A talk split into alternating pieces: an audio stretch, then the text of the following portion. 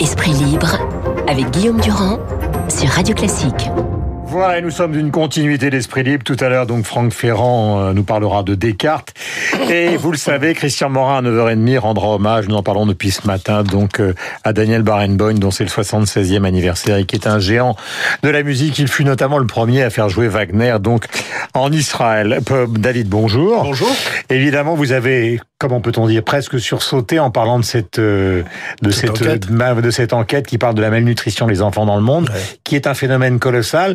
Et malnutrition, dites-vous ce matin, qui, qui s'étend aussi aux hôpitaux où on mange très mal et dans, oui. les, dans, dans des, de telles conditions euh, que ça développe aussi à l'intérieur des, des, institutions Absolument. publiques une malnutrition des malades. Oui, d'abord sur les enfants, ce qui est étonnant, c'est qu'on a ce, un quart des enfants qui sont mal nourris, qui sont insuffisamment nourris, et de notre côté, on a pratiquement un quart d'enfants qui sont obèses aussi. C'est-à-dire que l'humanité n'est plus dans la moyenne comme elle avait l'habitude de l'être des enfants mangent trop, notamment dans les pays développés, et les enfants ne mangent pas assez dans les pays sous-développés. Mais le parallèle que j'ai fait, c'était avec la malnutrition dans les hôpitaux. On sait aujourd'hui, il y a une enquête qui vient de sortir d'ailleurs qui le confirme, il y a quelques jours, 60% des gens qui sortent de l'hôpital sortent dénutris de l'hôpital. Mmh. Parce que en fait, euh, on, on, mange mal à l'hôpital. Mmh. Euh, ça n'est pas généralement, ça n'est pas bon.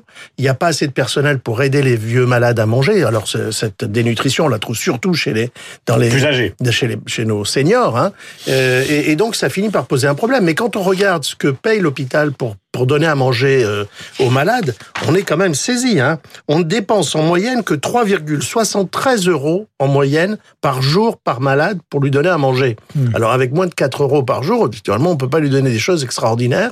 Mais ce qui est intéressant, alors euh, d'ailleurs les gens le disent, hein, les malades quand on fait les enquêtes, c'est le, le, truc qu'ils trouvent le moins bien dans les hôpitaux, c'est la nourriture. J'ai une question euh, non pas fondamentale, mais qui est dans le contexte d'aujourd'hui. Il faut répondre car euh, dans un tweet hier, j'expliquais qu'on était quand même les rois de l'impôt en France et. Bruno Mazur m'a répondu oui, mais attention, les hôpitaux. D'ailleurs, Bruno Mazur que je salue euh, d'une manière amicale. Est-ce que vous trouvez que le ratio dépenses euh, euh, résultat dans les hôpitaux publics que vous connaissez bien parce que vous avez travaillé à la Salpêtrière ouais. et particulièrement exceptionnel en France ou pas mieux que ce qui se passe euh, chez nos voisins? Ah non, il est particulièrement mieux. On a des dépenses de, de, santé qui sont qui tournent aux alentours de 10% du PIB, quand les États-Unis sont à 20%. Euh, donc euh, on a plutôt, on dépense pas autant qu'on l'imagine euh, pour, ne, pour pour soigner nos concitoyens et pour autant. Mais dans l'environnement européen. D'après l'OCDE, on a le meilleur système, un des meilleurs ah, systèmes de santé. Ouais, une réponse claire. Pourquoi? Parce qu'il est universel. D'abord, ça c'est extraordinaire avec la CMU et avec tous les dispositifs qui existent. Il n'y a pas un seul citoyen français qui n'a pas accès à la meilleure médecine possible au meilleur CHU, au meilleur hôpital, au meilleur médecin. Elle est universelle, elle est illimitée, contrairement aux Anglais, par exemple. Hein, mmh. enfin, les Anglais, euh, on savait que c'est pas pareil. Et voilà, là, chez nous, s'il faut un million d'euros de, pour euh, soigner quelqu'un, un gamin qui a une leucémie, on mettra un million d'euros sur la table. Personne va discuter.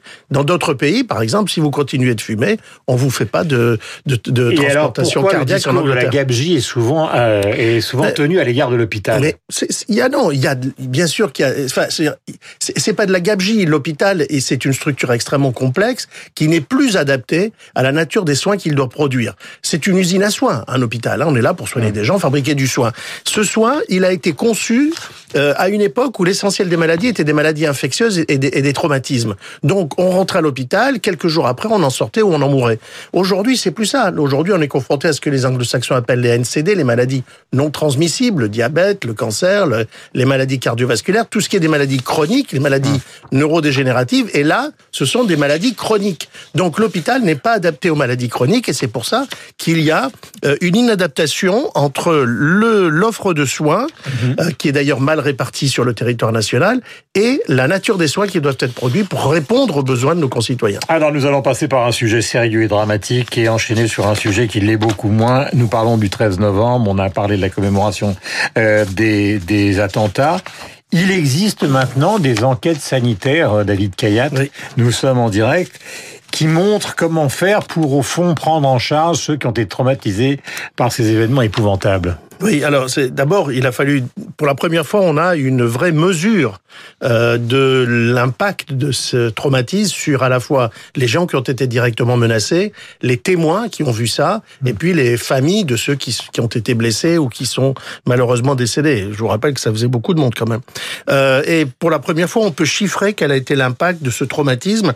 Et il y a cette enquête qui, qui vient de sortir qui montre que euh, presque 54% euh, de ceux qui ont été directement finalement menacés par les attentats. Près de 25% de ceux qui ont été témoins de ces attentats ont aujourd'hui, vivent avec un stress post-traumatique. Vous savez, celui, ce stress des soldats qui rentrent du front, c'est quelque chose d'énorme parce que c'est une maladie. Voilà, cauchemar, pensée intrusive, conduite d'évitement, hyper euh, attention à tout parce qu'ils ont mmh. peur que le moindre, la moindre moto qui fait du bruit, ils se demandent qu'est-ce que c'est, etc. Ils n'arrivent plus à retenir les choses. Il y a des troubles de la mémoire, des troubles de l'apprentissage, des troubles de l'humeur. C'est quand même beaucoup, hein. un quart des témoins il y avait quand même des milliers de personnes et euh, 54% de... Nice, euh, les terrasses de café. Et euh. puis même la Tunisie sur la plage, on a quand même beaucoup de ressortissants français qui étaient là. Oui. Et donc, euh, et, et, ce qui est très intéressant, alors avec pratiquement la moitié de ces gens-là qui vivent une dépression en plus du stress post-traumatique. Donc il y a une vraie besoin de prise en charge de ces gens. Ce qui est intéressant aussi et qui m'a touché, c'est de voir l'impact aussi chez ceux qui sont venus les sauver. Mm. Et si vous regardez dans l'enquête, il y a pratiquement 4% des pompiers de Paris qui sont intervenus le 13 novembre qui aujourd'hui vivent ce stress post-traumatique, 10% mhm. euh, des forces de l'ordre et 5% euh, des professionnels de santé. Quand même, c'est assez intéressant. Alors, ce qui est également intéressant, c'est qu'il y a toute une étude là qui, qui vient de sortir aussi sur euh, comment les jeux vidéo peuvent aider les traumatisés, les, tous ceux qui ont été donc euh, qui ont subi ce stress post-traumatique, les jeux vidéo peuvent aider les, les ces gens-là, les, les, patients à, à, à, gérer leur stress post-traumatique. Euh, alors à la fois bizarrement dans des jeux de guerre, hein, euh, des jeux vidéo de guerre, de tir, etc., ou au contraire de calme, etc. Mais enfin l'idée, c'est que ces jeux vidéo qui permettent à l'individu qui n'est plus, qui ne se sent plus à l'aise ni à sa place dans ce monde de la de la réalité qu'il a vécu, où lui il a été vraiment menacé ou mmh. blessé, de rentrer dans un monde virtuel nouvelle où finalement ceux qui sont touchés par les balles se relèvent. Voilà, vous nous avez trouvé un sujet, je ne dis pas pour nous distraire, mais euh, dont vous avez le secret, puisqu'il s'agit de sexualité. Et la question que vous posez est extrêmement simple. Attention, écoutez bien, auditeur de Radio Classique, la masturbation va-t-elle remplacer le sexe? Que se passe-t-il, professeur? Non, écoutez, c'était parce que j'ai, je suis ah, ne tombé... Ne faites pas semblant d'éviter le sujet, c'est vous qui l'avez suggéré. non, parce que je sais que vous aimez bien ces sujets. Ah, attendez, mais euh, en fait, c'est parce qu'il y, y, a une, il y a une une chroniqueuse qui s'appelle Maya Mazoret qui a sorti un papier récemment euh, sur ça euh, et, sur le fait que finalement euh, ce qu'on appelle l'onanisme, c'est-à-dire la masturbation finalement est en train de prendre petit à petit le pas sur le rapport sexuel à, à deux, traditionnel, disons. Et, et donc, dans ce, ce, ce, blog, elle explique de façon assez drôle, euh, finalement, euh, que ce, cet onanisme, personne ne connaît mieux son corps que soi-même, dit-elle. Euh, D'autre part, ça fait du body positivisme, de la bienveillance envers soi-même, ce qu'on appelle en anglais mmh. le care. Euh, et finalement... Et finalement, euh, quand on, on, on, on... vous sent un petit peu gêné là. Je sais que ça savonne un peu là.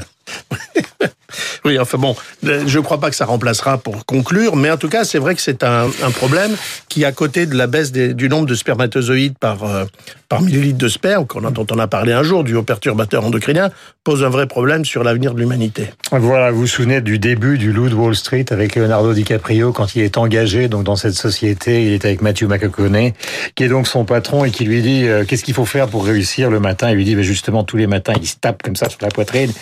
Avant d'aller au bureau, tu te masturbes, ça va aller beaucoup mieux.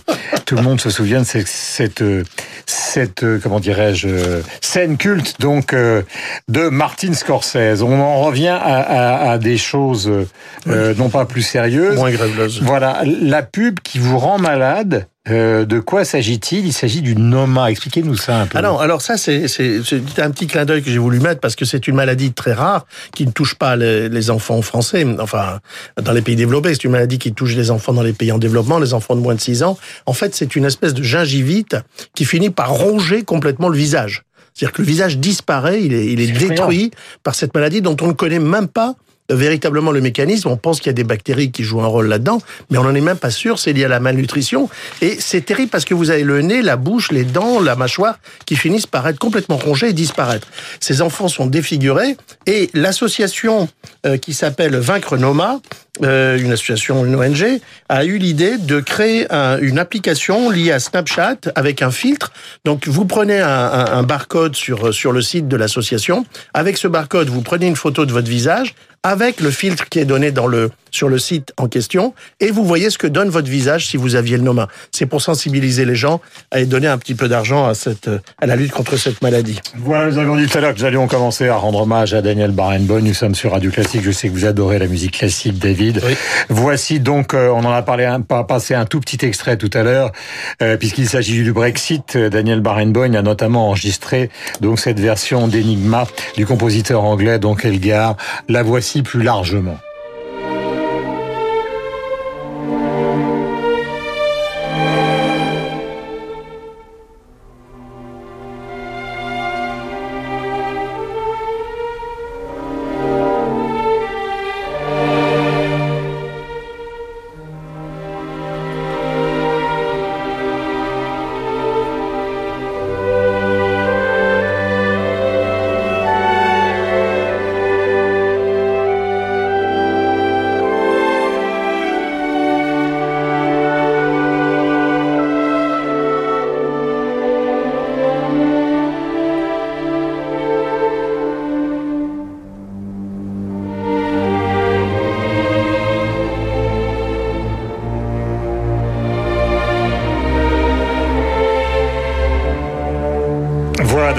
Barenboim qui est né à Buenos Aires, donc euh, qui est à la fois argentin de nationalité israélien. Il obtiendra même la nationalité espagnole en 2002, un passeport palestinien. Il est devenu pianiste à 7 ans, chef d'orchestre à Paris, l'orchestre de Chicago, la Scala de Milan, l'Opéra Bastille. Et il a joué avec tous ceux qui ont construit, j'allais dire, euh, l'histoire de la musique au XXe siècle. Rubinstein, Furtwängler, Klemperer. Il a enregistré tout Mozart, enfin les concertos de Mozart et ceux de Bach, les variations Goldberg il a travaillé avec Lang Lang, Boulez. Il a interprété donc des morceaux de Dutilleux car il s'est beaucoup intéressé à la musique contemporaine, mais également Perlman, Stern. Bref, un personnage exceptionnel dont vous parlera Christian Morin abondamment donc euh, tout à l'heure à partir de 9h30 juste après euh, Franck Ferrand. Est-ce que la musique joue un rôle important dans votre vie? Ah, énorme, c'est un moyen d'enlever le stress et de rêver. C'est aujourd'hui euh, quelque chose qui pour moi est très très important. Non, j'adore la musique, mmh. j'adore la musique. Et vous jouez en plus, je sais. Non, quand j'étais jeune, je jouais de la guitare, je chantais dans les bars, tout ça, pour gagner un peu d'argent. Comme Luc Ferry, en fait. Oui, comme Luc Ferry. On est très amis, on en a beaucoup parlé tous les deux. Ouais. On a joué ensemble la guitare, on a chanté ensemble. Et vous jouiez quoi? Brassens, Brel, euh, euh, euh, Michel Fugain. Euh. ah d'accord. Donc on est un peu loin, on est un peu loin de la musique classique, mais oui, bah la guitare c'est pas facile. Bah, Brassens, bref, c'est d'une certaine manière une certaine forme de classicisme de la musique francophone. Merci mille fois donc d'être venu ce matin. Euh, nous terminons donc euh, la partie d'information donc euh, de la matinale. Nous avons rendez-vous dans un instant avec, vous le savez, le journal avec Laurence Gontier. Nous parlerons évidemment de la météo, aussi de la bourse, et après donc Franck Ferrand qui a retrouvé ou qui en tout cas a enquêté sur l'énigme de la mort de Descartes.